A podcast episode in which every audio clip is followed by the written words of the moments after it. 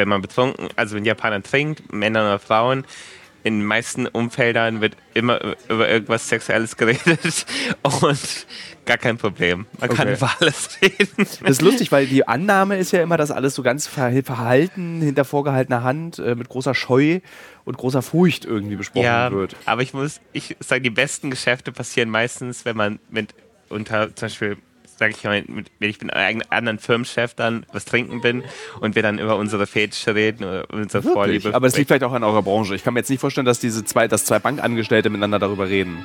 Doch.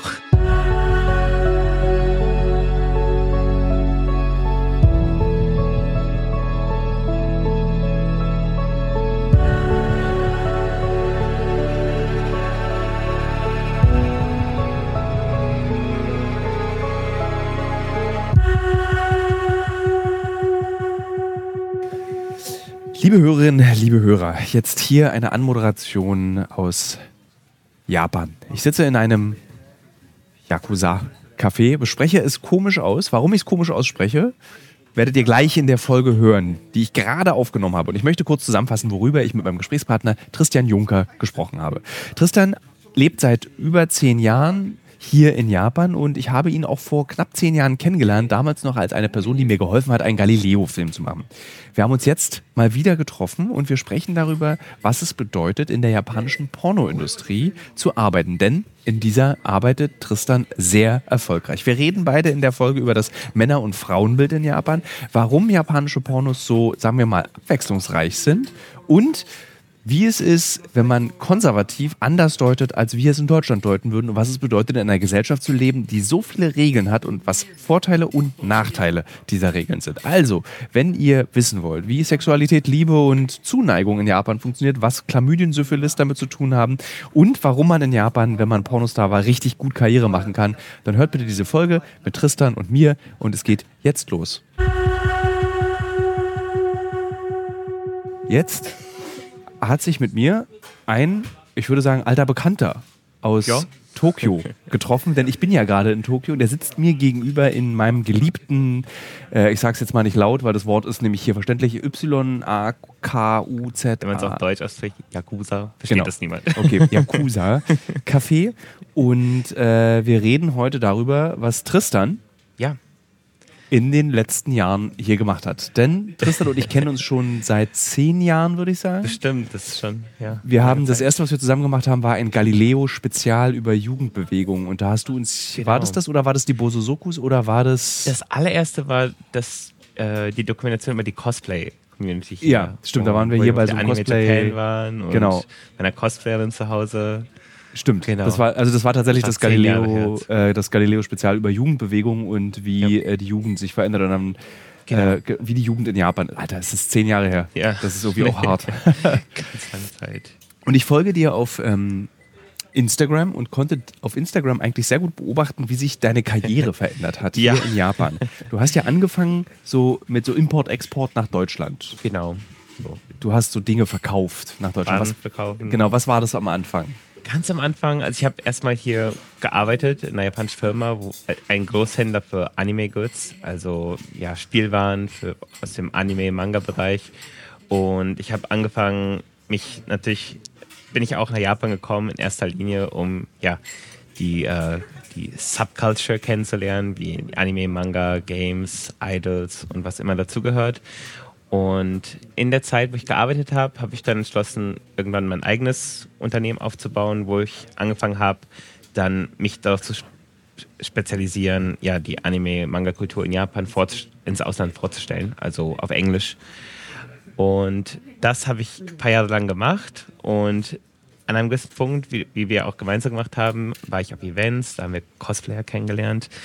Aber ab einem gewissen Punkt habe ich gemerkt, oh, es gibt auch äh, viele Cosplayer, die sich etwas witziger, äh, verkleiden auf den Events. Und das ist hier eine ganz große ja, Community und Kultur für äh, so, ja, so gesagtes Gravier gibt. Also Gravy, also Gravier, Gravur. Gravur, okay. Genau. Warum wird es so genannt? Das wird so genannt, weil es kommt es vom von dem Gravurdruck. Also weil das ist so wie in Deutschland würde man das wie Pin-Up-Models nennen, also Models, die in Zeitungen äh, erscheinen, in Bikinis oder ja etwas freizügiger, aber jetzt keine pornografischen Inhalte machen, aber einfach nur ja in Also so mit großem Ausschnitt und irgendwie Genau. Po, Po zeigen. Genau, Po zeigen oder irgendwelche Produkte promoten oder zusammen mit Autos oder alles, was die Männer interessiert, Ja. äh, posen. Und äh, das da eine große Industrie hier in Japan besteht. Und äh, bei, wo wir bei, den Events waren, haben wir für unseren YouTube-Kanal dann viele Videos gemacht und Interviews mit, mit solchen Models. Und wir haben gesehen, die haben alle ihren Content, den verkaufen sie nur in Japan. Also die targeten nur den japanischen Markt, obwohl natürlich international auch ein großer Markt für, für japanische Models besteht. Also Ja. wie auch vielleicht bekannt ist, in Japan gibt es natürlich die JAV-Industrie, also die, Also die Japan, Adult, Adult. Video Ja. Industry, die ist die zweitgrößte Pornoindustrie der Welt. Weil was man wissen muss, ist, dass in Japan, in äh, Ländern, die nah in Japan liegen, wie Korea, China und den meisten anderen Ländern, sind pornografische Inhalte komplett verboten und dürfen nicht hergestellt werden. Das heißt, Japan ist absoluter Marktführer in Asien und der zweitgrößte Hersteller in der ganzen Welt für solche Kon Inhalte. Und äh, dass es natürlich ein großer Markt ist, aber dass niemand zum Beispiel über die Graveyard-Kultur Bescheid weiß. Und Ja, das ist lustig, weil japanische Pornografie gilt ja als sehr sonderbar in Europa. Ja. In Europa. Also so, das ist so, ich habe auch mal, ich habe mich ja früher in meinem Berufsleben sehr viel mit Sexualität auseinandergesetzt Ja. und habe dann auch gelernt, dass nie, die, das, das Klischee, das rassistische Klischee ist ja oft, weil die Japaner pervers sind. Ja. Aber die Wahrheit ist eine andere. Diese fantasievollen, extrem breit gefächerte Pornografie existiert, weil so strenge Zensurgesetze existieren. Also genau. wird verschiedenste Kinks werden dann Ja. eben so bedient, um diese Zensurgesetze auch ein bisschen zu umgehen. Also sozusagen mein, einer meiner Lieblingskinks Ja. ist, muss ich ganz, also nicht, Ja. nicht tatsächlich, um mich um meine eigene Sexualität damit zu bereichern, sondern dieses Timestop. Ah, ja, ganz Also genau. es gibt einen riesigen Markt, Großes Genre hier. Ja. ein riesen Genre, ich finde die einfach so lustig, Ja. wo einfach die Zeit angehalten wird Genau. und dann ein Mann ist dann, für Genau, den also- gilt es nicht. Ja, Erzähl bitte genau. du. Der hat eine Fernbedienung oder Ja. irgendein Device, was, womit er dann für kurze Zeit dann alle Leute um sich herum stoppen kann. Und er kann es je nach, er kann je nach äh, ja, Vergnügen dann für bestimmte Leute die Zeit wieder herstellen oder wieder anhalten. Mhm. Und ja, wie du gesagt hast, es ist ein sehr populäres Genre. Ja. Ähm, Ich denke, also was meine Ansicht darauf äh, ist, ist, dass natürlich Japan hat eine sehr lange Kultur für pornografische Inhalte, wo noch in Europa die Renaissance bestand, gab es in der Edo-Zeit in Japan vor 300 Jahren schon sogenannte äh, Shunga oder Ukiyo-e, also in, mit pornografischen Inhalten. Wie ganz bekannt ist ja der Oktopus, äh, Ja. der ja mit einer Dame interkursiert. Also das ist das Bild existiert vor vielen, vielen hundert Jahren, wohingegen in, in Europa Nacktheit an sich noch etwas verpönt Ja. war in, zu der Zeit, gab es in Japan schon so viele Variationen von pornografischen Inhalten auf Druck. Und dass in Japan das alles sehr schon sehr, eine sehr lange Kultur hat und eine sehr weit, weit entwickelte Kultur hat und dann nach dem Zweiten Weltkrieg Japan sich gedacht hat, oh, wir müssen uns an den Westen anpassen und dann kamen erst die Zensurgesetze und wie du erwähnt hast, ein Hauptgrund der ja, Perversität oder der ja, äh, der Vielfalt Diversität, in der japanischen, ja. Diversität in der japanischen äh, Pornografiekultur ist, wie du gesagt hast, da vieles zensiert werden muss, wird sehr viel mit der Fantasie der Menschen gespielt und sehr viel mit Kings gespielt und damit es immer, ja, damit es immer einen weiteren Grund gibt, um zu konsumieren, als nur der sexuelle Interkurs. Ja. Und das ist auch, ähm, ja, ich denke, eine Stärke des, des, der japanischen Pornografieindustrie, weil im Westen ist alles sehr, okay, Leute haben Sex vor der Kamera und es ist sehr gestellt, wohingegen es sich in Japan schon so anfühlt, als wäre es auch, das ist ja, da haben Ja. zwei Leute echt irgendwas miteinander. Ist die japanische Pornografie so ein Gewerk, so wie viele andere Gewerke in Japan auch, mit so strengen Regeln, mit Ja. so strengen Meisterlichkeiten? Also, dass du, dass du bestimmte Dinge extrem gut beherrschen musst, bevor du erst deinen ersten Porno drehen darfst. Absolut. Mit allen, allen Beteiligten an ein, einer, einer Pornoproduktion ist es so. Also natürlich die Agentur, jetzt sind sogar die Regulierungen für Pornografie in Japan strikter geworden. Es gab das sogenannte AV, also AV Shimpo, das, das die Regulierung für die AV-Industrie, wo dann äh, festgelegt wurde, dass die Models, die, die ja, Darstellerinnen in den Filmen, drei Monate oder länger vor der, dem eigentlichen Dreh einen Vertrag unterschreiben müssen, dass sie mit allem einverstanden sind und dass ins kleinste Detail festgelegt werden muss, wer wen wie anfasst und was gemacht wird. Und wenn ist ja aber gut eigentlich, ne? Ist es ist, aber es, es klingt gut, aber es ist natürlich so extrem, dass es hinderlich wird und viele Darsteller haben ihren Job verloren. Und was jetzt passiert ist, dass viele der Darstellerinnen und Darsteller nach Taiwan gehen, weil dort die Gesetze nicht so streng sind und mhm. viele Produktionen jetzt in Taiwan produziert werden. Der ganze japanische Markt leider etwas zugrunde geht. Ja.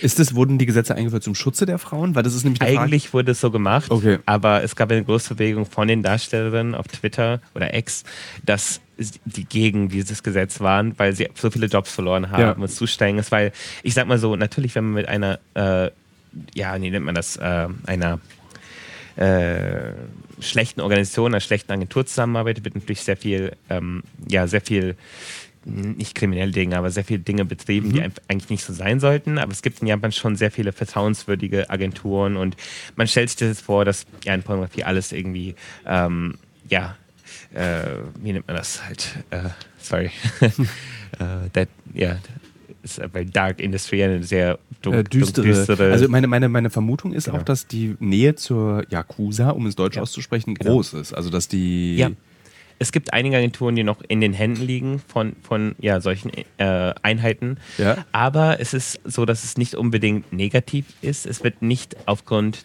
de deren ähm, Einfluss irgendetwas Schlechtes betrieben. Muss natürlich auch sagen, dass in den letzten Jahrzehnten natürlich die, solche Yakuza dann äh, sehr viel normales Business betreiben und dass die ganze Industrie viel mehr so an, an, die, ja, an die Außenwelt gekommen ist. Also, okay. die, also es war früher Yakuza besetzt und heute ja. ist es eher das auch zum Beispiel so, wie du das machen kannst. Also ein Deutscher, der.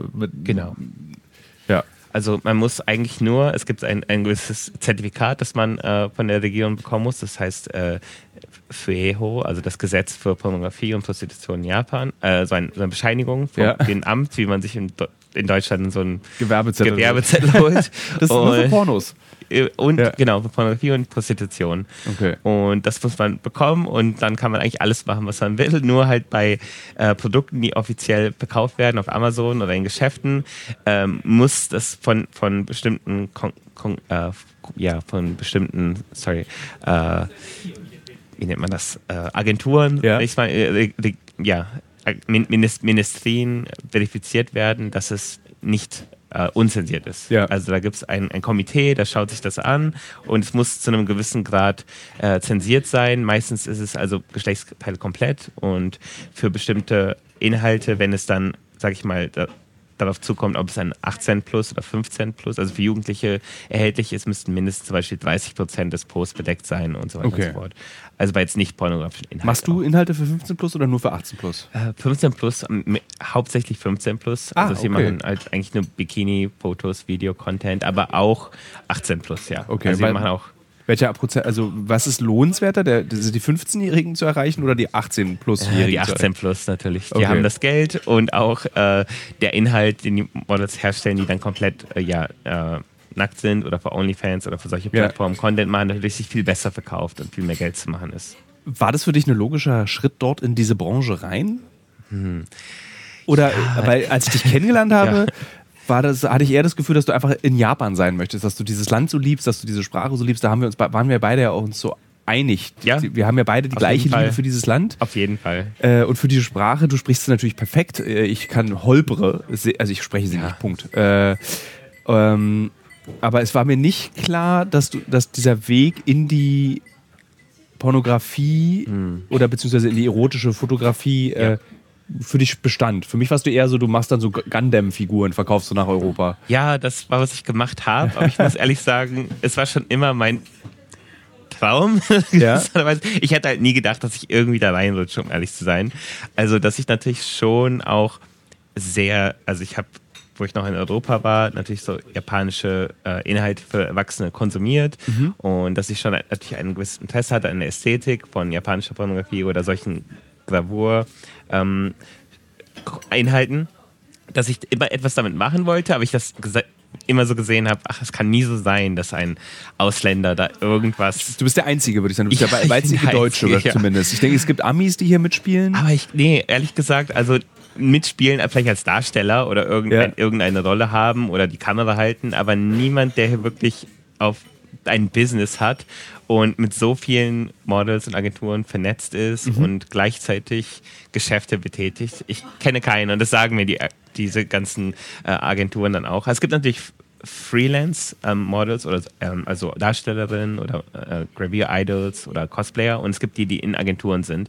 Aber wir machen beides. Also wir sind mit einigen Agenturen sehr gut vernetzt und da gibt es auch so ein oder andere Agentur, wo ich besser nicht nachfrage, ob sie Mitglied der Yakuza sind.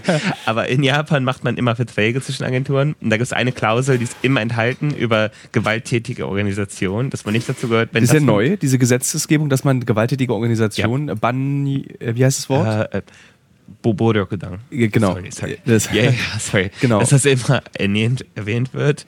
Und dass, dass, wenn das unterschrieben ist von beiden Partien, bist du eigentlich auf der sicheren Seite. Ja. Weil die anderen wollen dann auch clean, cleanes Business, also klares Weil, ich Business muss nur machen. kurz erklären, also diese Gesetze wurden eingeführt, weil äh, die Yakuza, um es deutsch Mhm. auszusprechen, sehr lange sehr viel Macht hatte in Japan und Genau. vor zehn Jahren wurde angefangen, diese Macht zu nehmen. genau. Und da gab es einen Kniff, einen Ja. juristischen Kniff, äh, der in einem Hotel in Japan im Übrigen entwickelt wurde. Dazu Ja. komme ich aber später nochmal oder erklären wir, erklären, wir eine, erklären wir in unserer Dokumentation, Ja. die nächstes Jahr rauskommt, ähm, dass wenn du einen Vertrag unterschreibst und Ja. sagst, dass du eben, äh, du bist nicht, äh, stehst nicht in Kontakt zu solchen gewalttätigen Organisationen, stehst es aber trotzdem, wirst du nicht angezeigt, weil du in Kontakt mit dieser Organisation stehst, sondern wegen Betrug, weil du nämlich gelogen hast beim Unterschreiben dieses Vertrags. Und deswegen sind die Leute heute sehr, sehr vorsichtig, Ja. was sie unterschreiben, weil wenn die genau. Polizei nachweisen kann, dass du in Kontakt zur Yakuza stehst, dann hast du ein Problem. Ganz Und deswegen genau. wollte ich nur kurz erklären, was das bedeutet, wenn beide Seiten deiner Verträge unterschreiben, wir sind nicht Mitglied, Ja. willst du es ja auch dann nicht. Du willst du sauber sein, willst du ein Genau, sauberes Business ganz haben. genau. Und das ist sehr wichtig. Also wenn das jemand nicht unterschreiben will, das war einmal kurz davor, Mhm. dass wir waren in einem Meeting, es ging genau um eine JV-Darstellerin, die gerade sehr, sehr populär ist. Und wir sollten ihren, äh, ihren, ihre Fan-Accounts fürs Ausland betreiben und Ja. Content machen, dass dann wir den Vertrag weitergeschickt haben und der der große Boss, der war ein alter Mann, äh, 70, 80, den ich auch einmal getroffen habe bei dem Meeting, hat sich ein bisschen so dagegen gestellt, oh, warum ist diese Klausel so lang über gewalttätige Organisationen? Aber es war halt die Länge wie bei jedem Vertrag, sogar zwischen zwei ganz normalen Firmen. Aber da habe ich schon gedacht, oh, okay, ich frage einfach nicht weiter nach, sie haben unterschrieben, wir machen unser Business, alles ganz klar. Also in Japan ist natürlich wichtig, dass man ein klares Business macht, auch mit den Models und mit Agenturen, dass alles ganz genau erklärt ist, bis zu welchem Tag wird was bezahlt, wird was geschickt, wird und dass man immer in Kontakt bleibt, halt immer natürlich schnell antwortet auf, auf Dinge, die anstehen und äh, auch ganz wichtig ist, genau, dass man sich entschuldigt, falls irgendwas ist. Also Ja. in Japan ist halt keine Diskussion und einfach schnelles, schnelles, schnelle, ja, schnelle Nachrichten hin und her zu schicken, das ist A und O. Wenn man das einhält, ist man eigentlich immer auf der guten Seite. Würdest du sagen, dass der Umgang mit Pornografie in Japan viel einfacher ist als in Deutschland, obwohl so strenge Zensuren existieren? Ja, würde ich sagen. Also ist sie gesellschaftlich auch viel akzeptierter? gesellschaftlich auf jeden Fall viel akzeptierter. Es gibt viele Superstars, die auch auf YouTube Millionen von Subscriber haben, die auch schon mal Pornos selbst dargestellt haben. Da gibt es äh, zum Beispiel auf der äh, weiblichen Seite, da gibt es zum Beispiel ähm, ein, eine ist Amy Fukada, die hat auch über zwei Millionen Follower auf Instagram und eine Million Subscriber auf YouTube und die arbeitet, die macht Videos mit allen möglichen berühmten YouTubern und Werbung für Modefirmen und ist im Fernsehen und auf allen möglichen Shows, also ganz clean. Das gleiche gilt auch für, zum Beispiel gibt es eine andere, die heißt As, ja, jetzt, warte mal, wie heißt die? As, Askakira. As, As, As, äh, ich, es gibt zwei, die sehr ähnlich Ja. heißen. Auf jeden Fall auch, die hat e- eine eigene Modefirma Firma und ja. Ist ja eigentlich undenkbar, weil Millionen Deutschland hat so Michaela. Schaffrath, also bekannt Ja. als Gina Wild, bis heute eigentlich Schwierigkeiten, äh, das hinter sich zu lassen. Also Ja. jeder, der in Deutschland mal in der Pornografie tätig war oder jede, kann das eigentlich nicht hinter sich lassen, sondern bleibt eigentlich immer Ja. das Porno, das schmuddelige Pornosternchen. Das hat ja was Schmuddeliges. Hier in Ja. Japan ist es nicht schmuddelig. Es ist nicht so schmuddelig, ja. Okay. Also es gibt natürlich bestimmte Berufe, die man nicht mehr machen kann, aber ich, man kann auch natürlich sagen, dass die meisten äh, Darsteller genau diese Jobs auch nicht machen wollen, wie zum Beispiel in der Bank arbeiten. Ja, das lustige Be- lustig, dass immer das Beispiel ist Bankarbeiten. ja, sorry.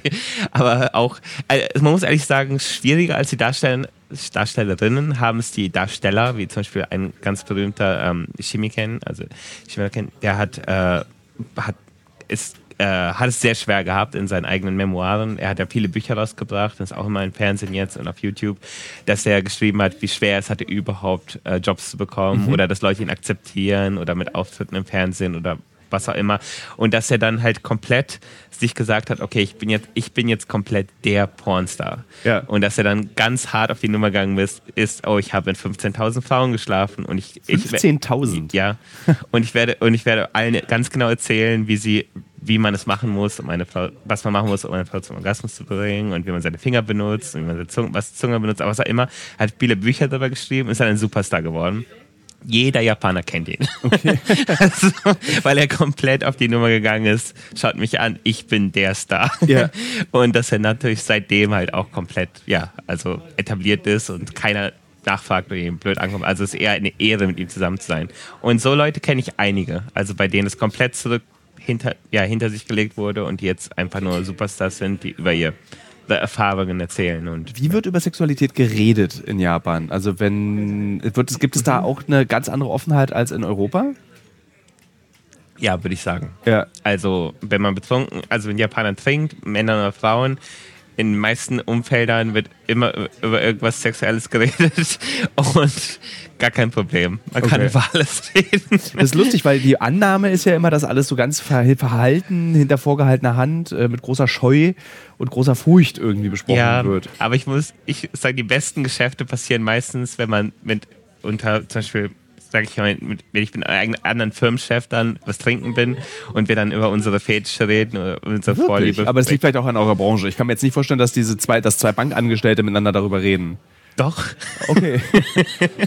die würden erstmal reden, oh, was, ja, was für eine Frauen magst du denn? Und ich wird viel offener über Pornografie und auch über Prostitution geredet als in, in äh, Deutschland. Zum Beispiel hier in Japan kommt es meistens immer auf, dass man über über zum Beispiel ja, Prostitution zum Beispiel redet und dass Männer ganz offen sagen, oh, ich gehe dahin, ich mache das und das und zweimal die Woche gehe ich dahin und, und ja, und auch bei Frauen reden da viel offener drüber und es ist viel akzeptierter in Gesellschaft. Ich glaube, mhm. vor kurzem gab es ein Video, es wurde viral auf YouTube, wo ein Japaner hat äh, Leute auf der Straße interviewt über, über ähm, Fremdkick-Kultur, was Cheaten und dass dann die meisten Frauen komplett damit okay waren, dass, dass Männer sich vergnügen und auch auf der anderen Seite es auch meistens sehr akzeptierter ist.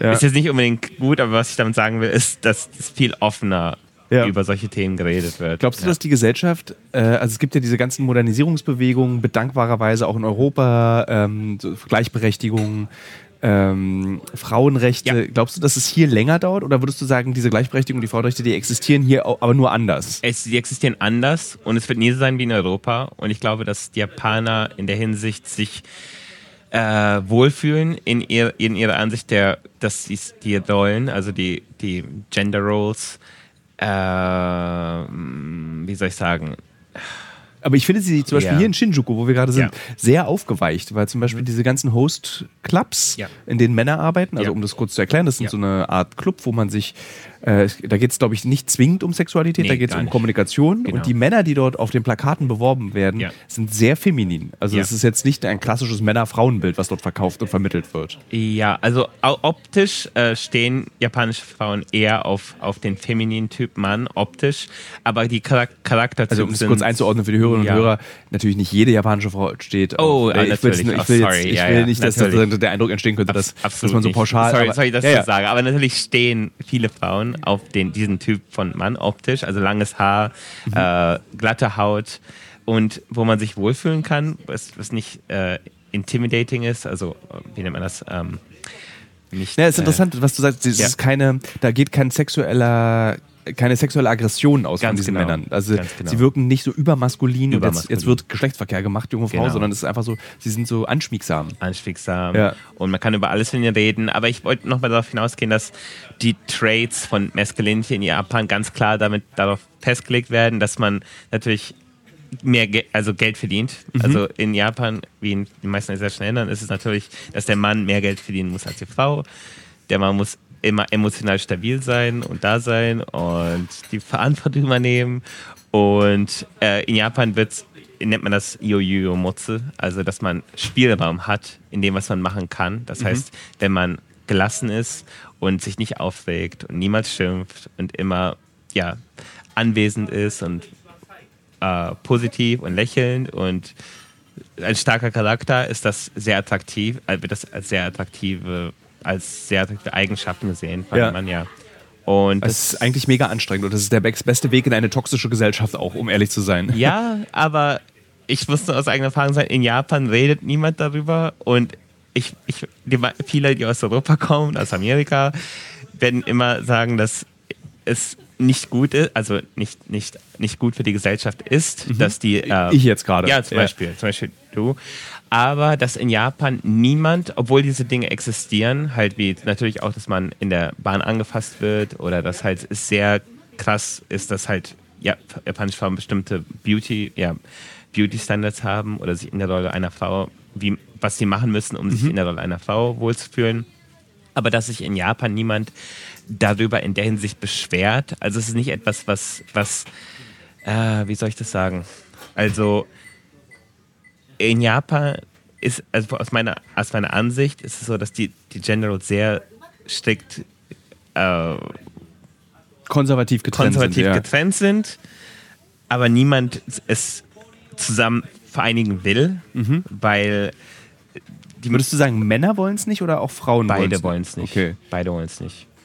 Und es geht nur, es ist, es ist einfach so, und wenn man wirklich über Themen spricht, wie zum Beispiel äh, ja, Power Harassment zwischen Männern und Frauen oder äh, Frauen, die in, in begrapscht werden oder das halt, ja, wird es meistens nicht so als Problem dargestellt. Also man ist hier sehr stoisch, wenn es dann darum geht, was wo man, was man hinnimmt. Zum Beispiel, sage ich mal, ein, eine Japanerin wird in, in der Bahn begrapscht. Ja. Das wäre in Europa komplett verrückt. Also alle Aber ist hier auch ein Problem? Ist natürlich ein Problem ja. und man kann einfach dann sagen, oh, der hat mich begrapscht hier, er muss halt 10.000 Euro Strafe zahlen oder dann wird er vor, vor, der Firma entblößt, von der Familie entblößt. Also das ist schon, wird schon streng reguliert.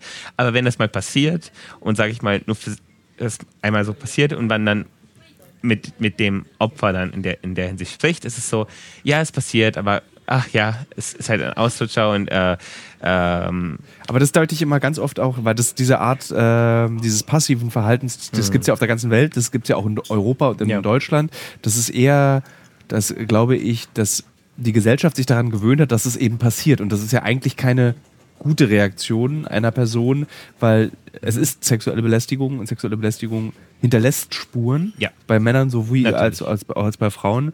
Ähm, da frage ich mich dann immer noch so, ob das nämlich das eines der Probleme der japanischen Gesellschaft ist, von außen betrachtet, ja. dass eben der Wandel so langsam stattfindet. Der Wandel findet so langsam sta statt im Männer- und Frauenbild, in der Wirtschaft, mhm. ähm, bei der Yakuza auch im Übrigen. Mhm. Da ist der, der, der Misserfolg der Yakuza derzeit ja. ist ja auch, weil der Wandel so langsam ist, weil so Neuigkeiten nicht akzeptiert werden. Also, sorry, kann ich meine frei. eigene also Meinung sagen? Ja.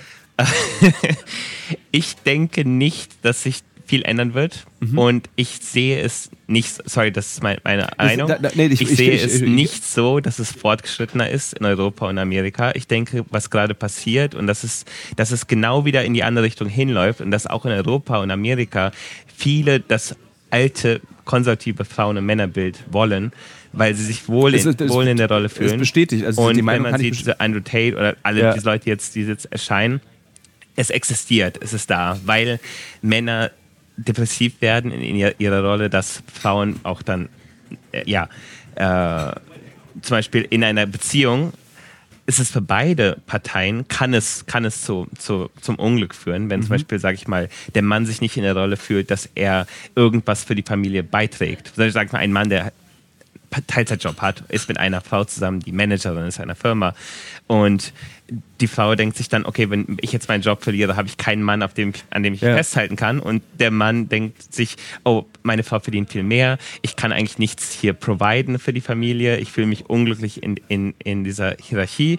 Das in Japan das Bild, dass eine Frau äh, eine Familie gründen will. Und das hört man hier natürlich oft. Viele Frauen wollen sehr zu heiraten, in eine Beziehung gehen. Äh, Kinder auf jeden Fall steht natürlich auf dem Plan. Es geht jetzt wieder in die Richtung, dass wirklich konservativ Familienbildung ja. also ansteht. Gibt ja diesen konservativen Ruck auch in Europa. Ja, das ist dieser Wunsch genau. nach, ja. nach, nach den alten Werten. Und dass es nicht unbedingt zurückschädlich ist, ich denke nur, dass es halt auch in Japan natürlich, man sieht auch die Suizidrate bei Männern ist halt hoch, dass es natürlich nicht klappt, weil viele Männer hier verdienen auch nichts mehr. Und natürlich haben Frauen immer bessere Jobs und es, es, es, es besteht ja. schon Gleich, Gleichberechtigkeit in Japan.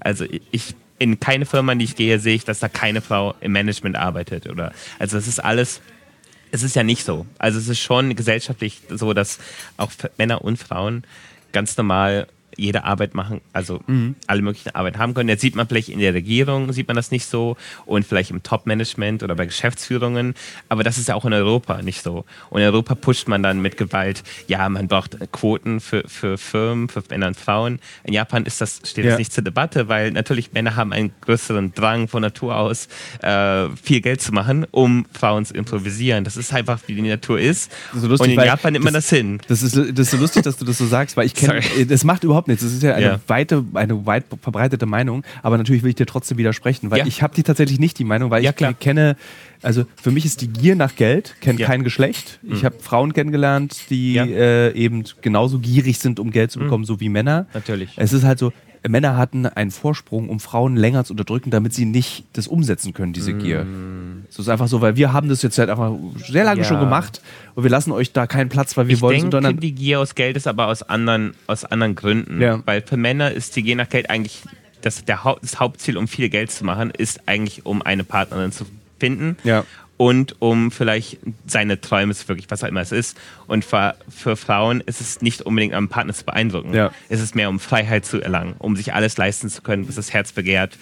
Und dass es eventuell hinderlich ist, einen Partner zu bekommen. Also die, die, die, die Lust nach Geld, die Gier nach Geld ist, die Begründung per Geschlecht ist anders.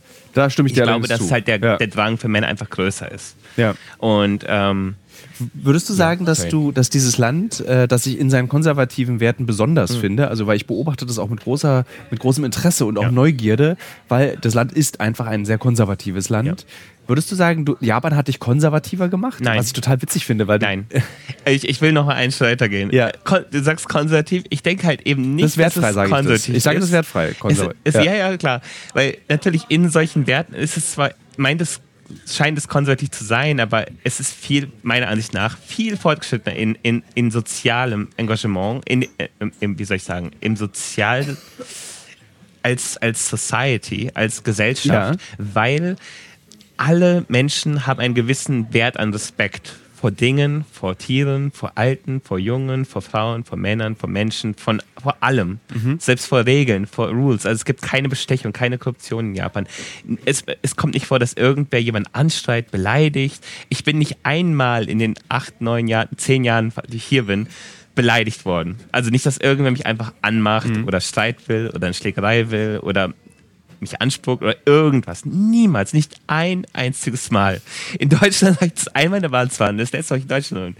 Ein, ein, ein junger Mann will aus der Bahn, mit, äh, sie hat das, das Fahrrad im Weg, ihr Fahrrad ist im Weg und der, der Mann, Mann fragt die Frau, die Dame, oh, ich würde gerne in der nächsten Station mhm. aussteigen. Ähm, steigen Sie auch aus oder wer wollte vorbei? Und sie sagt, natürlich, wir steigen hier alle aus. Ja, warte doch, sei doch ein bisschen geduldig, Junge.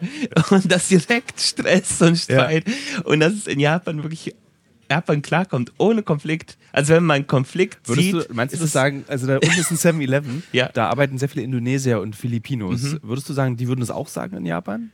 Dass sie äh, eigentlich nie beleidigt werden? Dass ah, eher als ich natürlich. Ja. Aber nicht so aggressiv. Also es ist dann passiv. Zum Beispiel, oh, man, wir geben keine Wohnung an einen Filipino.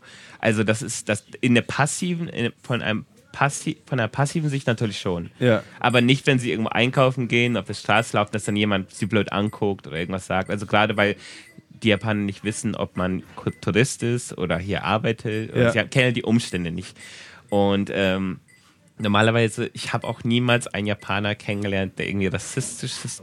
Okay. Rassistisch denkt. Also es ist halt sehr so, kein Konflikt, kein, kein Krieg, kein, also es ist wie eine eine Insel des Friedens.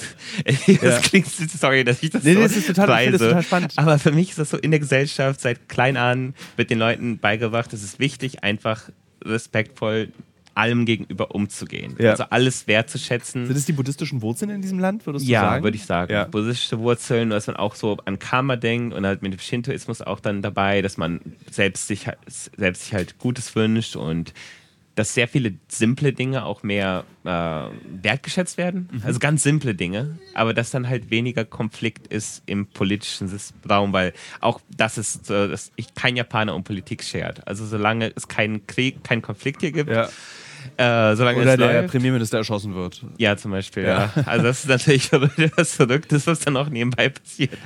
Aber allgemein, sag ich mal so, es gibt keinen großen Konflikt, äh, Ja. auch intern. Und das ist sehr wichtig, weil natürlich, wenn Japaner das Ausland sehen, ich sag das mal so, es würde niemals ein Japaner sagen, verstehe ich falsch, aber natürlich denken die sich Japaner, oh, wie gut, dass wir ein Ja. zivilisiertes Land sind, dass es bei uns keinen Zivil-Civil War gibt oder dass sich die Leute gegenseitig berauben Ja. oder, oder abschlachten, weil hier wird das niemals jemand machen. Ich finde es so lustig, weil das ist so eine Di- Diskussion, die wir, ich, mag- ich mag das Gespräch sehr, Mhm. äh, was wir beide führen, weil ich kenne natürlich auch genau die andere Meinung. Also ich kenne zum Beispiel Halbjapaner, die in Deutschland leben, Ja.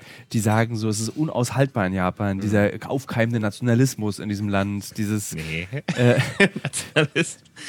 Ich sehe das nicht so. Also gerade auch Japaner so viele Touristen einlassen Ja. und so viele Ausländer. Die Japaner wollen auch Ausländer. Das ist genau wie das Deutschland gemacht hat, dass viele, äh, ja, äh, viele ja, Arbeiter eingeladen ja. wurden aus dem Ausland, um die Wirtschaft zu stabilisieren, weil Deutschland hat auch eine sehr geringe Geburtenrate wie Italien und natürlich ist in Japan die Geburtenrate auch extrem niedrig. Ja, hier ist Das es ja noch heißt, krasser. Japan wird zugrunde gehen, also leider, weil es einfach keinen Nachwuchs gibt. Und jetzt versucht Japan natürlich in der Regierung das zu pushen, dass es mehr Kinder gibt. Also mit den willkürlichsten äh, Kampagnen. Wie zum Ja. Beispiel gab es die Kampagne, trinkt mehr Alkohol, junge Leute, weil dann seid ihr besser drauf und könnt mehr Sex haben. Wirklich? Verrückt. Ja. Ohne Scheiß. Das war das Krasseste, was, also es wurde auch dann groß auf Social Media erstmal hier unter der Community, in der Community gehypt, also äh, als Thema. so, dass weil- du einfach unverhüteten, unvernünftigen Geschlechtsverkehrs, weil ja, du betrunken ein Japan bist. ist eh immer unverhütet. Also, Ach toll. ich habe in meinen zehn Jahren gab es zero Fälle, wo ich, wo ich mit einem Mädchen, was ich getroffen habe, Geschlechtsverkehr hatte, die nach einem Kondom gefragt hat. Wirklich? Niemals. Dann habe ich das dann selber dran gemacht, weil ich, Ja.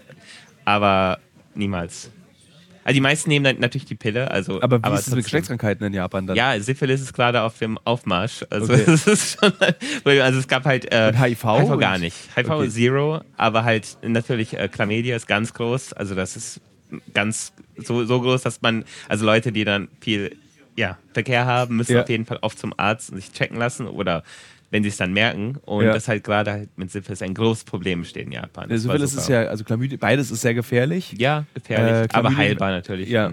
Ähm, lustig, sind völlig, völlig neue Einblicke, die ich hier gerade äh, Ja. äh, bekomme. Es ist äh, in zehn Jahren, ja, niemals. Ich kann mich nicht an einmal erinnern, wo ich danach gefragt wurde.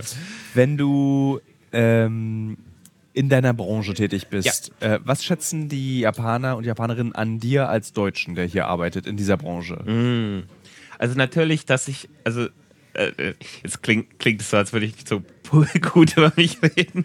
Aber natürlich erstmal, dass ich natürlich äh, nicht nur sehr gut, Jap also gut Japanisch kann, Ja. aus dem JLPT N1 Level, sondern dass ich ja auch natürlich mein Business habe, das muss ich auch auf Japanisch leiten, dass ich auch Englisch kann und dass ich auch die japanischen Gegebenheiten verstehe, also Ja. dass ich mich immer entschuldige und höflich bin und äh, genau weiß, wie ich nach etwas frage oder wie man verhandelt, dass es smooth läuft, dass sie nicht das Gefühl haben, sie reden mit einem Nicht-Japaner, Ja. wo es vielleicht zu, ja, wie nennt man es in Japanisch Mendokusaya so zum Problem wird oder unangenehm wird und dass ich auch äh, natürlich sehr, das sehr so als Business natürlich sehe, also ich habe auch meinen YouTube-Kanal, wo wir dann auch die, ähm, die ganzen Models und Darsteller einladen für YouTube-Videos, was auch gut läuft und dass äh, ich gut in den Connected bin und ich denke, dass nie irgendwas passiert ist, weil ich ja halt immer Ja. höflich bin und nett bin und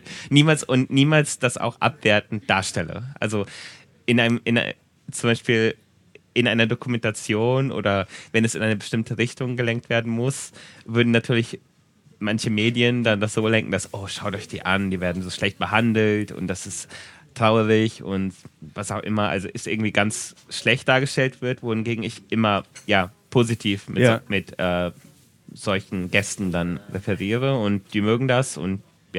Wie verhinderst du in diesem Job, wenn du zum Beispiel auch diese Models vertrittst Ja. und als, Agen als Agentur, Ja. dass dahinter nicht jemand ist, der diese Models äh, sozusagen unter Druck setzt Ja. und sagt, verdien mal Geld für mich? Ja. Wie verhindert das man sowas? ist schon mal passiert in einer, in einer gewissen Art und Weise. Also bei mir in der Agentur ist es ganz genau so, also wir machen mit denen ja ganz, also produzieren und managen den Accounts, wir helfen mit Englisch, mit Postings. Wir machen sehr viel für sie. Also sie müssen eigentlich nur zu den Shootings kommen. Manchmal haben wir einen Make-up-Artist da, dann wird alles ganz klar geklärt. Wir haben ein Studio, die kommen hin, wir shooten für drei, vier Stunden, haben bestimmte Outfits und dann editieren wir das. Wir ja, bearbeiten das, posten es. Wir nehmen 30 Prozent. Und das ist unsere goldene Regel, dass wir, egal welcher Kunde es ist, 30 Prozent nehmen.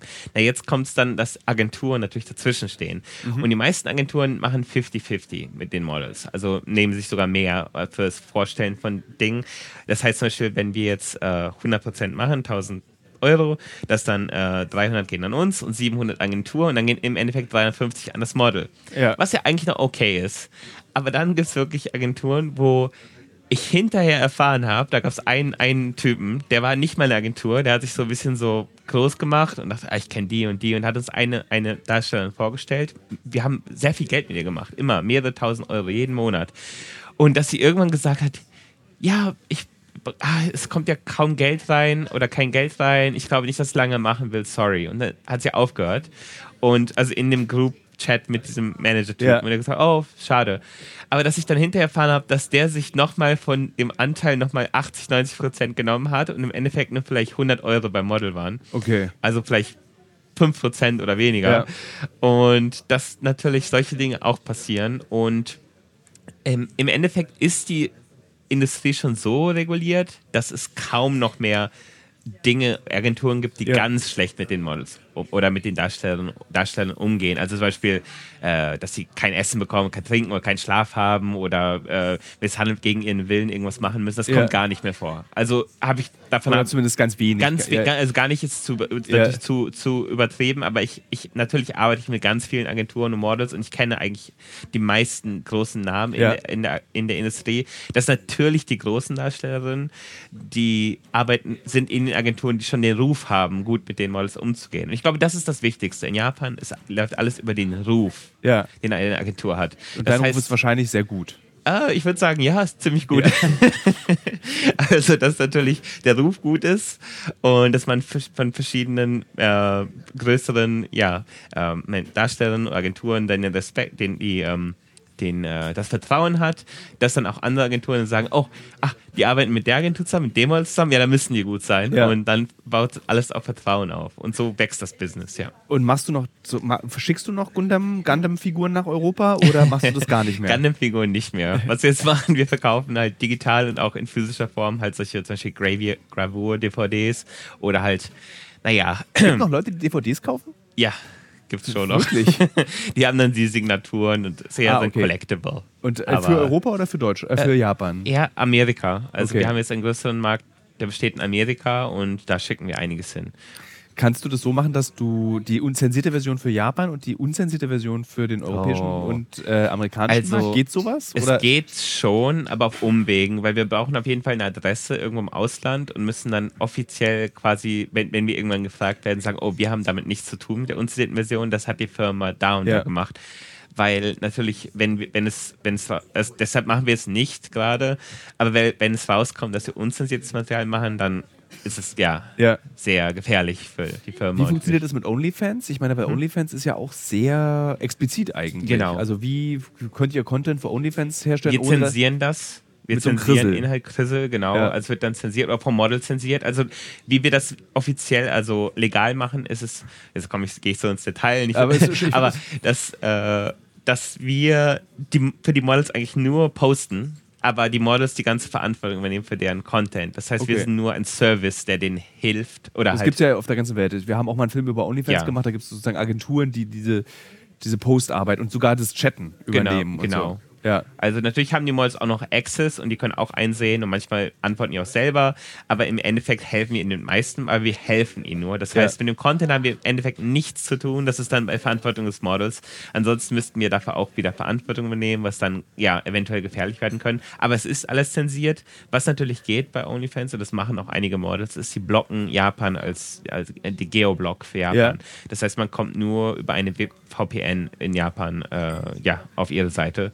Weil auch die ganze Kultur auf Pornhub wird sehr, sehr groß, weil, weil natürlich, ähm, das ist noch vielleicht wichtig zu erwähnen, dass die ganze JV-Industrie, Ja. äh, die Models bekommen natürlich einen kle- klitzekleinen Anteil von dem ganzen Geld, was da gemacht wird. Also bei solchen Agenturen ist es so, dass vielleicht 10%, 20% von allem bei dem Model ankommt oder sie halt eine feste Gage bekommen für einen Auftritt, wohingegen Millionen von Yen gemacht werden, Ja. also 10.000 Euro pro Produktion wenn die Models dann herausfinden, dass sie als Freiberuflerin, also selber ihren OnlyFans machen können und viel, viel mehr Geld machen können, natürlich wollen, das, wollen die Models das dann machen. Und das ist jetzt ein steigender Boom, dass, Ja. äh, dass viele Models dann von anderen ihren Kolleginnen hören, oh, ich bin jetzt selbstständig und ich mache jetzt 50.000 Euro im Monat. Ja. Also machst du das nicht auch? Und ich muss nicht das machen, was die Agentur sagt, ich kann machen, was ich will. Bedroht es deinen Beruf? Nee, ganz im Gegenteil. Also Für du machst es ja, du gut, unterstützt es ja, Weil wir, genau. sie, weil wir ihnen helfen. Und Ja. unsere Agentur hat auch die, die Klausel oder wir, wir äh, wollen es eigentlich pushen, dass, oh, ihr macht euch keine Sorgen zu machen, wir haben keinen Exklusivvertrag, ihr könnt mit Businessman, wem ihr wollt, wir machen das alles für euch. Wenn ihr wollt, sind wir eure Agentur, die euch supporten und Mhm. die fühlen sich dann wohl, weil sie nichts machen müssen, außer beim Shoot sein. Alles andere wird quasi übernommen, wenn sie wollen. Ähm, Wie erklärst du deinen Eltern, was du tust? Die wissen natürlich Bescheid. das sind meine größten Fans auf YouTube. Die liken dann alles auf Instagram. Also auch dieses, wo du so mit großen Busen äh, Ja, irgendwie, okay. Kein Problem. Meine Mutter hat nur gesagt, dass ich keine selber, nicht, niemals als Darsteller, Darsteller in irgendeinem, in irgendeinem Porno sein sollte. Dann Ja. ist schon okay. Ich habe mich immer gefragt, ob du das mal gemacht hast. Ob du mal, Nein, habe ich okay. nie gemacht. das Habe ich, hab ich, hab ich immer so überlegt, Nee, ob nee. man jetzt mal selber in seinen eigenen Film mitspielt. Nein, ich, ich respektiere ja. natürlich den Wunsch meiner, Mama und Ja. äh, natürlich, mein, mein Papa ist schon stolz, Es dass sein Sohn hier Business macht in Ja. Japan.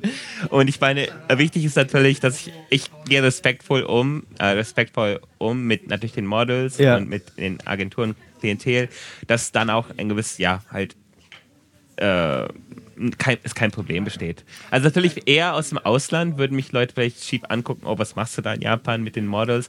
Aber in Japan eigentlich das auch respektiert wird. Ja. Und, ja, und jetzt durch den YouTube-Kanal ich dann so den Ruf bekommen habe als Lucky Bro, weil ich immer die ganzen Models um mich rum habe, da habe ich gedacht, hey, vielleicht sollte ich irgendwann mal der Hugh Hefner aus, von Japan werden. Äh, ich glaube, äh, das, das Gefühl habe ich, der Hugh Hefner von Japan, aber allerdings hat, also so, äh, er hat ja auch keine Pornos gemacht. Also Stimmt, er hat ja, Playboy-Sachen gemacht. Playboy. Äh, aber er musste auch sich äh, mit vielen Vorwürfen auseinandersetzen bezüglich sexueller Gewalt äh, in Ja. seiner äh, äh, hier in seiner Höhle, Ja, diese, die er da auf seinem Grundstück Also hatte. natürlich muss ich dann vorsichtig sein, aus den Fehlern lernen von anderen, die vor mir waren. Äh, könntest du dir vorstellen, der Hugh Hefner Japans zu werden? Auf jeden Fall. Ähm, wie fühlt man, also äh, japanische Familien sind ja auch sehr streng, was zum Beispiel Westler angeht. Ja. Also sozusagen das Heiraten Ja. einer Frau mit einem Westler ist nicht so beliebt, wird nicht so gerne gesehen. Und wenn der Westler dann auch noch Pornos herstellt, kann ich mir Ja. vorstellen, ist es noch schwieriger. Ja, Beziehungsweise erotische Aufnahmen, Gravy, ähm, Ja. eine Gravur. auf jeden Ähm, Fall. Wie ist es, eine Partnerin zu finden in Japan mit diesem Beruf? Ja. Also du kannst nicht mehr in der Bank arbeiten? Ich sag mal so, es ist schwieriger geworden. Mhm. Also jetzt beim Daten habe ich gemerkt natürlich, dass viele Mädchen dann vielleicht sehen, was ich auch auf Instagram poste, dann natürlich sagen, ah, du bist ja eben mit ganzen Mädchen umgeben, was brauchst du noch mich quasi. Ja. Und erstmal natürlich ist meistens Familie, also die Familie muss es dann irgendwann akzeptieren natürlich, aber das selbst von den, von den Mädchen, vielen Mädchen dann a- ausgeht, dass sie natürlich nicht mit einem Typen zusammen sein wollen, der das alles macht.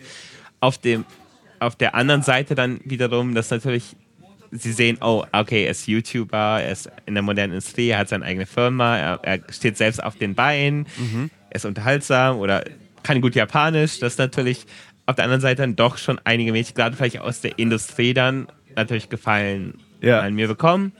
Und dass ich mir gedacht habe, okay, erstmal fokussiere ich nur auf mein Business. Wenn ich dann groß genug geworden bin und berühmt genug und genug Ja. Geld habe, das ist dann kein Problem. Ist und ich schon eine Partnerin finde, ja. Wie liebt man in Japan, wenn alles so reguliert ist?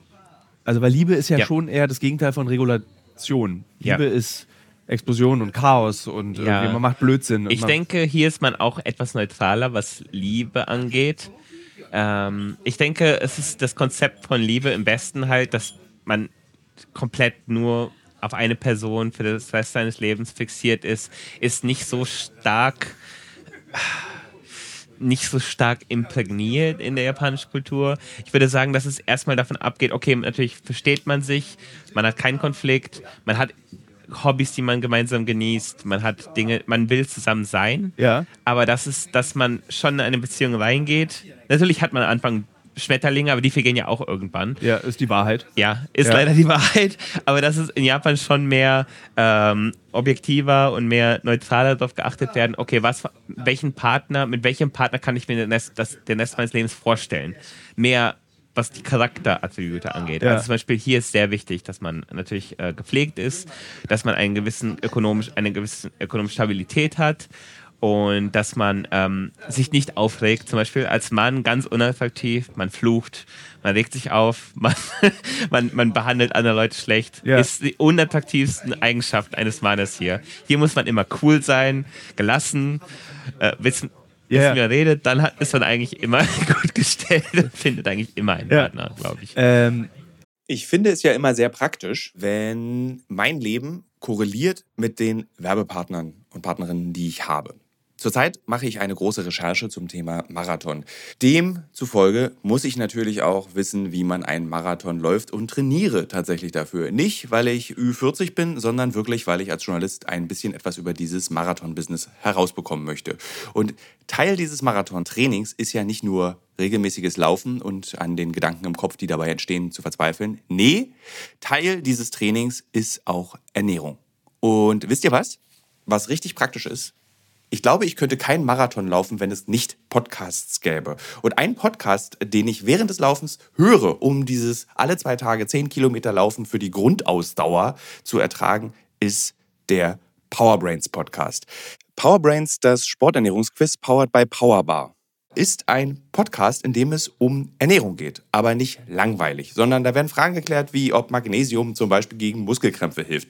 Zum Beispiel die Frage, wie wichtig sind Kohlenhydrate in der Sporternährung und ist es eigentlich für jede Sportart gleich? Also zum Beispiel wisst ihr ja als regelmäßige Hörer dieses Podcasts, ich bin ja auch passionierter Schwimmer und passionierte Schwimmer essen ja nach dem Schwimmen immer einen Döner. Ich kann euch schon mal sagen, da muss man jetzt keine Folge für hören, ist nicht so sinnvoll. Aber vorm Schwimmen ein Teller Nudeln ist sinnvoll. Warum?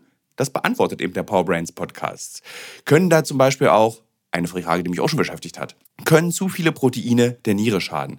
Und welcher Profi feiert seinen Sporterfolg mit Beefy und Bier von der Tankstelle? Alles Fragen, die für Sportler und Sportlerinnen wichtig sind.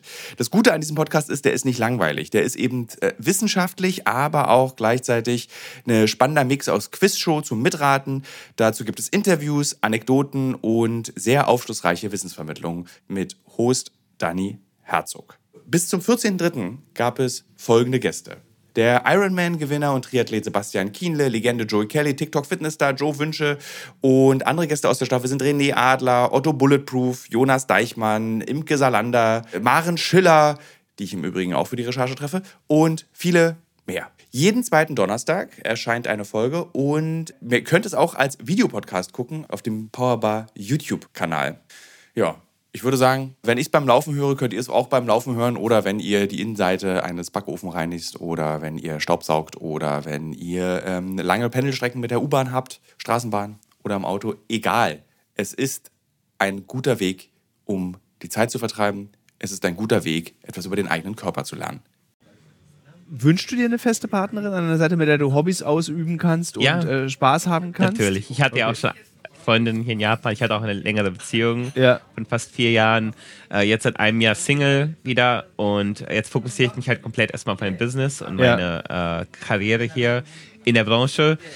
Aber dass ich natürlich mir irgendwann vorstellen kann, äh, auch Familie zu Ja. haben. Aber ich bin ja noch, ich habe ja noch ein bisschen Zeit. Alt bist du eigentlich? 32. Ja, gut, das ist noch lustig. Dann habe ich dich kennengelernt, als du 22 warst hier in Japan. Bin ein kleines. Kind.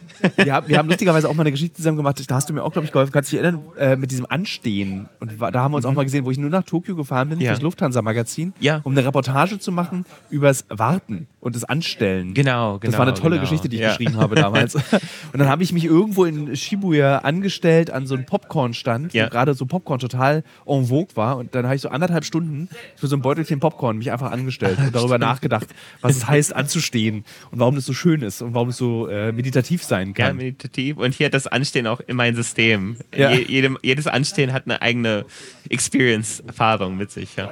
Welche Regeln würdest du sagen, hast du noch nicht verstanden in diesem Land? Ich muss sagen, ich jetzt machen die Regeln schon Sinn, aber ich muss sagen, dass in Japan halt ganz krass keine Ausnahme gemacht wird. Natürlich ist es für mich als Deutscher dann manchmal, wo ich denke, da- dadurch, dass ich mich ein bisschen darüber aufrege. Zum Beispiel gibt es ein, ein, äh, ein heißes Bad, ein Hot Spring, und da ist es so, dass man, ähm, das hat bis 1 Uhr auf, bis 1 Uhr kann man das benutzen, aber wenn man nach 12 Uhr reinkommt, ist es 5 Euro teurer. Und dann man hat eigentlich weniger Zeit. Ja. Und dass ich einmal wirklich um 12 Uhr und einer Minute angekommen bin und die gesagt haben, yep, ist jetzt der teure Preis. Und ich habe gesagt, komm, es ist eine Minute, ich bin hier reingekommen, auf die Minute genau. Und ich gesagt, nee, auf der Uhr ist jetzt eins nach. Dass ich mich so aufgeregt habe, ich bin gegangen. Es ist sehr unattraktiv. es ist sehr Ja, unattraktiv. ich weiß, ich weiß. Aber das war so, Ja. wo, es bei mir dann ja komplett meine, meine, ja, mein Charakter ja, verzerrt wurde dadurch. Und auch äh, das mit den Fahrradfahrern auf dem Bürgersteig. Absolut unakzeptabel und Lustig, das ist mir gestern auch aufgefallen. Ich wurde gestern fast umgefahren Ja. von einem Fahrradfahrer auf dem Weil Bürgersteig. ich mich immer aufrege. Und immer wenn Ja. die klingeln, gehe ich aggressiv dann komplett gebreitet auf den Bürgersteig, Ja. um zu zeigen, hier, fahrt auf der Straße. Außer es ist vielleicht Frau mit Kind. Ich schaue Ja. dann so über die Schulter, okay, wer ist das? Aber wenn ich sehe, es ist irgendein junger Herr, junge Dame, denke ich mir, fahrt auf der Straße. Was soll das? Ja. Also, ja, also das ist für mich immer noch, wo ich denke, da müsste es strenge Re Regulierung geben in Japan, weil in Deutschland wird man immer angehalten, man muss da Strafgelder zahlen. In Japan gibt es halt die Kultur des- Bestrafens eigentlich nicht. Gibt es keine Strafzettel oder Knöllchen oder ähm, hier wird man nur ermahnt und dann entschuldigt man sich und es wird dann fast alles er erziehen. Solange man niemanden umbringt, keine Drogen schmuggelt oder keine Frau, ne, niemanden vergewaltigt, wird in Japan fast alles verziehen. Ja, es gibt, man, ich glaube auch, man will nicht ins japanische Gefängnis kommen, weil ich glaube, japanische Gefängnisse Ganz gelten schlimm, ja. als äh, furchtbare Ja. Gefängnisse. Zum Beispiel Ja. sind nur zwei Sitzpositionen in japanischen Gefängnissen erlaubt. ich Ja, glaube, auf ganz den genau. Knien. Ja. Und ich weiß gar nicht, wie die andere Auf ist. den Knien, genau. Und vielleicht Schneidersitz. ja, auf aber aber mehr, und da wird darauf geachtet, Genau. dass du dann so sitzt. Genau. Also das ist richtig, ich glaube sogar menschenrechts nicht ganz ist, konform. Ist, schon, ist nicht ganz konform. Ja. Also da will man auf jeden Fall nicht rein. Als Ausländer hat man dann meistens noch die Luxury, dass man vielleicht noch wieder zurückgeschickt wird in sein eigenes Land. ja. Aber wenn man hier wirklich im Gefängnis ist, ist es schon hart. Aber Japaner können auch viel einstecken. Wie ich das einmal erwähnt habe, dass in Japan das die Einsteckskultur und wo man in Japan immer das Gamang oder Ja. Tairu, dieses das, das Stoische, dass man halt alles einfach hinnimmt und akzeptiert und damit klarkommt, egal wie schlimm es ist, egal was man durchgeht, ist in Japan, wird halt nicht gejammert. Ja. Es gibt halt keine Kultur von Jammern und Diskussionen und Quengeln, was ich sehr in Japan schätze. Und da habe ich mich auch schon so drauf eingestellt, dass ich mich immer selbst erwische, wenn ich, wenn ich selber halt über irgendwas mich beklage oder äh, ja, also Äh, du kannst wahrscheinlich gar nicht mehr woanders leben als hier. ich denke nicht mehr, nee. Diese ganzen, dieses ganze, dieses Wertekonstrukt ist ja so komplex. Ja. Im Vergleich zum Beispiel zu anderen Gesellschaften, im Ja. Vergleich zur amerikanischen Gesellschaft, also Ja. US-amerikanischen Gesellschaft. Das ist ja fast, also ich kann es mir nicht vorstellen, dass du nochmal wo glücklich wirst, außer Nee, hier. Kann ich mir auch nicht vorstellen. Ja. Also ich kann, also natürlich, um mal zu Besuch, zu Besuch zu kommen oder ein bisschen Zeit zu bringen, aber ich merke schon selbst, wenn ich mehr als zwei Wochen irgendwo bin, war es in Amerika auf, einer, auf einem Event oder jetzt in Deutschland zu Besuch, fällt es mir schwer. Also Ja. ich schätze es schon manchmal, dass man sich in die Augen schaut, was man ja einfach nicht tut, oder dass man lächelt und freundlich mal ein bisschen einfach so easygoing, Ja. freundliche Kommentare jemandem gibt, dass es ein bisschen lässiger ist. Witzigerweise, der äh, äh, Yakuza-Boss, den Ja. ich gestern interviewt habe, der hat mir in die Augen geguckt. Ja. Während des Interviews. Ja, aber die aber haben, das glaube ich, die spielen auch nochmal nach an, ja, um mich, aber es hat ja, klappt ja bei mir nicht, Ja. weil es ja ein normales Gespräch ist. Ganz Wahrscheinlich genau. mochte er mich deswegen auch, weil ich Ja. mich nicht von ihm einschüchtern lassen Genau, habe. normalerweise guckt man aufs, Ki aufs Kinn oder auf, auf Ja. den, ja. irgendwo anders hin, aber nicht direkt in die Augen. Es ist halt eher so Intimidation. Ja. Und wenn man nicht in die Augen guckt, ja, ja, Witzig. Ja. Ähm, oder er weiß vielleicht, dass man mit Europäern so redet. das kann auch sein. Weil natürlich äh, sehr internationale Menschen in Japan, die wissen ganz genau, dass man sich Hände schüttelt und dass man sich Das fand ich ziemlich witzig. Er hat und- zu, zum ja. Abschied Ja. die Hände geschüttelt und alle um ihn rum haben gelacht. Ja. Weil er, weil er sozusagen offensichtlich, Ja, also nicht ihn ausgelacht, ja. sondern sie haben sozusagen so anerkennend äh, gelacht, weil offensichtlich er erkannt hat, Anne, ich schüttel mal die Hände. Ganz und weil die genau. erste Person, die ihm seine Hand, die dann die Hand geschüttelt hat, war seine Frau. Und dann haben beide so auch gelacht, weil dann so, was soll das jetzt hier mit diesem Hand? Das fand ich ziemlich witzig. Ja, auf jeden Fall. Ist das Ziel, einen japanischen Pass zu bekommen? Ja, ich denke irgendwann schon, ja. Kriegst du ihn über Heirat oder kannst du ihn Ich kann beantragen? ihn in einem Jahr selbst beantragen. Wirst du es Also, tun?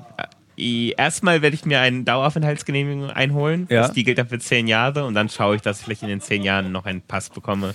Ist es schwer, hier als Deutscher ein Business aufzubauen und ein Visum zu bekommen für das? Oder Also ich denke allgemein als Ausländer ist es sehr schwer, ein Business aufzubauen. Also natürlich viel schwieriger als in unserem eigenen Land. Natürlich die Sprachbarriere ist natürlich da. Ja. Die ganzen Legalitäten, äh, der Einstieg, selbst einen Office Space zu bekommen, ist als Ausländer noch viel schwieriger.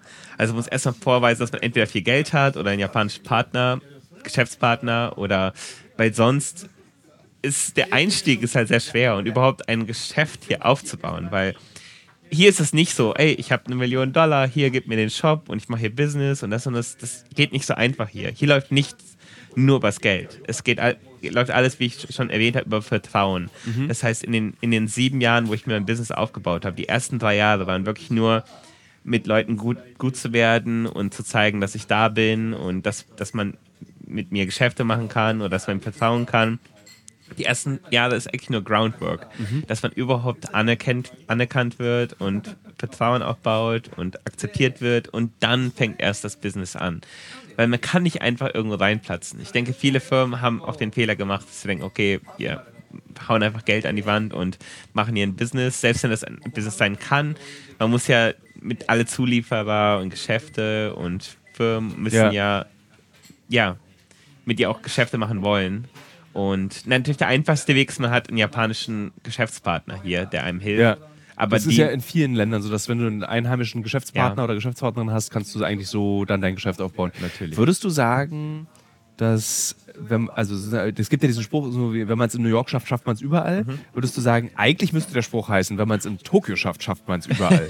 ich denke, es gibt vielleicht schwierigere Orte als Tokio noch. Noch schwierigere. Ich denke schon, ja. Tokio ist natürlich schon sehr modern mittlerweile. Ja. Also, wie, ich gesagt, das ist jetzt so natürlich extrem gesagt, aber vielleicht eine, kleinere Stadt in Japan, wo das noch schwieriger ist. Aber ich denke, New York ist krasser. Weil, Wirklich? Ja, weil, weil auch viel halt, wie gesagt, bestochen wird und viel Ah. territoriale Kämpfe bestehen Ja. und es mehr äh, sehr viel Dark Business ist. Wohingegen in Japan ist alles. Ich, ja, Diese zwei Yakuza-Bosse, die ich gestern getroffen habe, haben mir gesagt, das Land geht den Bach runter. Die haben gesagt, hier, das geht, wird hier alles nichts mehr, das Ja. ist äh, auch nicht aufzuhalten und nicht umzukehren. Äh, also was mir der eine erzählt hat, war, dass sie die Regeln jetzt verschärfen, also dass die Regeln noch härter werden, um äh, in dieser Organisation mitzumischen. ja. Ähm, weil sie einfach sagen, das verweicht hier alles und deswegen geht es den Bach runter. Wie Ja. würdest du als, zehn, als in zehn Jahren hier Lebender das beobachten? Also, Also- was mir aufgefallen ist, Ja. ist, weil wir hier gerade hier in Shinjuku sind, ich drehe mich Ja. jetzt gerade mal um, liebe Hörerinnen und Hörer, da ist so ein ganz großer Ganz Platz. großer Tower. Und Ah ja, dieser Platz, den kenne ich sehr, sehr gut. Der ist von einem Hotel, wo ich auch immer geschlafen habe. Da waren nie Obdachlose. Jetzt sind da sehr, sehr viele Es sind Obdachlose. keine Obdachlose, das sind die sogenannten Toyoko Kids. Ich hab's gewusst. Ich hab's gewusst. Ich habe gestern gesagt, das muss irgendeine komische, das Ja, muss ja, ja. irgendwas sein, um so einen Widerstand zu leisten gegen irgendwas. Erzähl mal bitte, was das ist. Also es sind junge Leute, die auch wahrscheinlich Probleme haben familiär. Es ist so wie, ja, halt, und die halt nicht mehr zu Hause sein wollen und sich immer hier oder in Shibuya an einem ganz bestimmten Ort treffen. Also hier ist das Ja. genau hier. Und die trinken schon im, am helllichten Aber haben Tag. eine Louis Vuitton-Tasche. ja, Manche von denen sitzen dann da die so arbeiten wahrscheinlich als, ja, Ja. ähm, als Prostituiert. Ah, okay. Irgendwo, also, ja, also es sind, aber aber sind dann offiziell Obdachlose und keine Nein, Jugend. Nee. also vielleicht von zu Hause weggerannt oder dass sie den ganzen Tag hier verbringen und dann vielleicht, auch eine spannende Geschichte. Ja. Ist es ein neues Phänomen? ja, schon Ja. recht neu, ja. Seit Weil- ein, zwei Jahren, das ist auch in Japan, wird das oft in den Medien jetzt äh, Weil vor vier Jahren gab es ganz, nicht. ganz neu, ja. Das habe ich noch nicht In gesehen. den letzten ein, zwei Jahren ist das eine größere Bewegung, wo sich die all die wie soll ich sagen, Depri-Kids treffen und die nehmen halt irgendwelche Tabletten, Drogen, die sie bei der Apotheke sich selber machen, um sich zu berauschen Ja. und hören dann Musik oder betrinken sich und viele von denen arbeiten dann wahrscheinlich auch hier in Kabukicho in so Bars oder irgendwelchen Prostitutionsläden Und natürlich haben sie dann Geld und schlafen dann vielleicht im, im Netto-Café, Netto-Kisa und sind wie Nomaden. Also Ja. junge Nomaden, die nach der Uni oder nach der Schule einfach nicht, nichts haben keinen Bock auf irgendeine Arbeit und Würdest du sagen, das ist eine Widerstandsbewegung gegen diese strenge japanische Gesellschaft? Ja. Weil alles, was sie dort leben, ist eigentlich wirklich das Ja. große japanische Grauen. Schmutzig, laut, Ja. auffällig, grimmig. ganz genau. Äh, das ist ja alles, was man eigentlich nicht will. was Alles, du, was man eigentlich Ja. will. Und ich kann mir das schon so vorstellen, als so eine Widerstandsbewegung. Was man natürlich sagen muss, gut, das sind jetzt hier 50 Leute, Ja. 100 Leute und dann in Shinjuku, das sind vielleicht 200, 300 Leute, die das machen. Ist jetzt keine große Aber wenn die Medien darüber schon nur eine, berichten? Ja, es ist halt Ja. eine kleine Community, es ist eine gewisse Community, die sich auf Twitter oder irgendwo gebildet hat. Und die treffen sich halt immer hier. Und die fühlen sich halt untereinander als Familie. Also sie suchen halt Ja. einen Familienersatz. Und in Japan, es geht halt alles über Clubs oder irgendwelche Gesell Gruppen in der Gesellschaft, wo man dann quasi Familie findet außerhalb seiner Familie. Ja. Halt gewisse ähm, ja, Tsunagari und Nakama. Und dass das hier eine, eine dieser Communities ist, leider eher negativ, ja, Ja. im negativen Sinne. ja, es ist natürlich schmutzig und ja, Ja. laut und äh, gefährlich und viele von denen sind auch sehr, wahrscheinlich suizidgefährdet und ja, brauchen äh, Hilfe. Und Ja. es ist halt wie ein Schrei nach Hilfe. Aber wie- in Deutschland, wie gesagt, die ganze Punk-Szene oder halt die sich drau- also äh, Szenen, die sich draußen rumtreiben und betrinken und immer zusammen irgendwas Wildes machen. Das ist wie, wie das Gegenstück hier in Japan, würde ich Ja. sagen. Ja.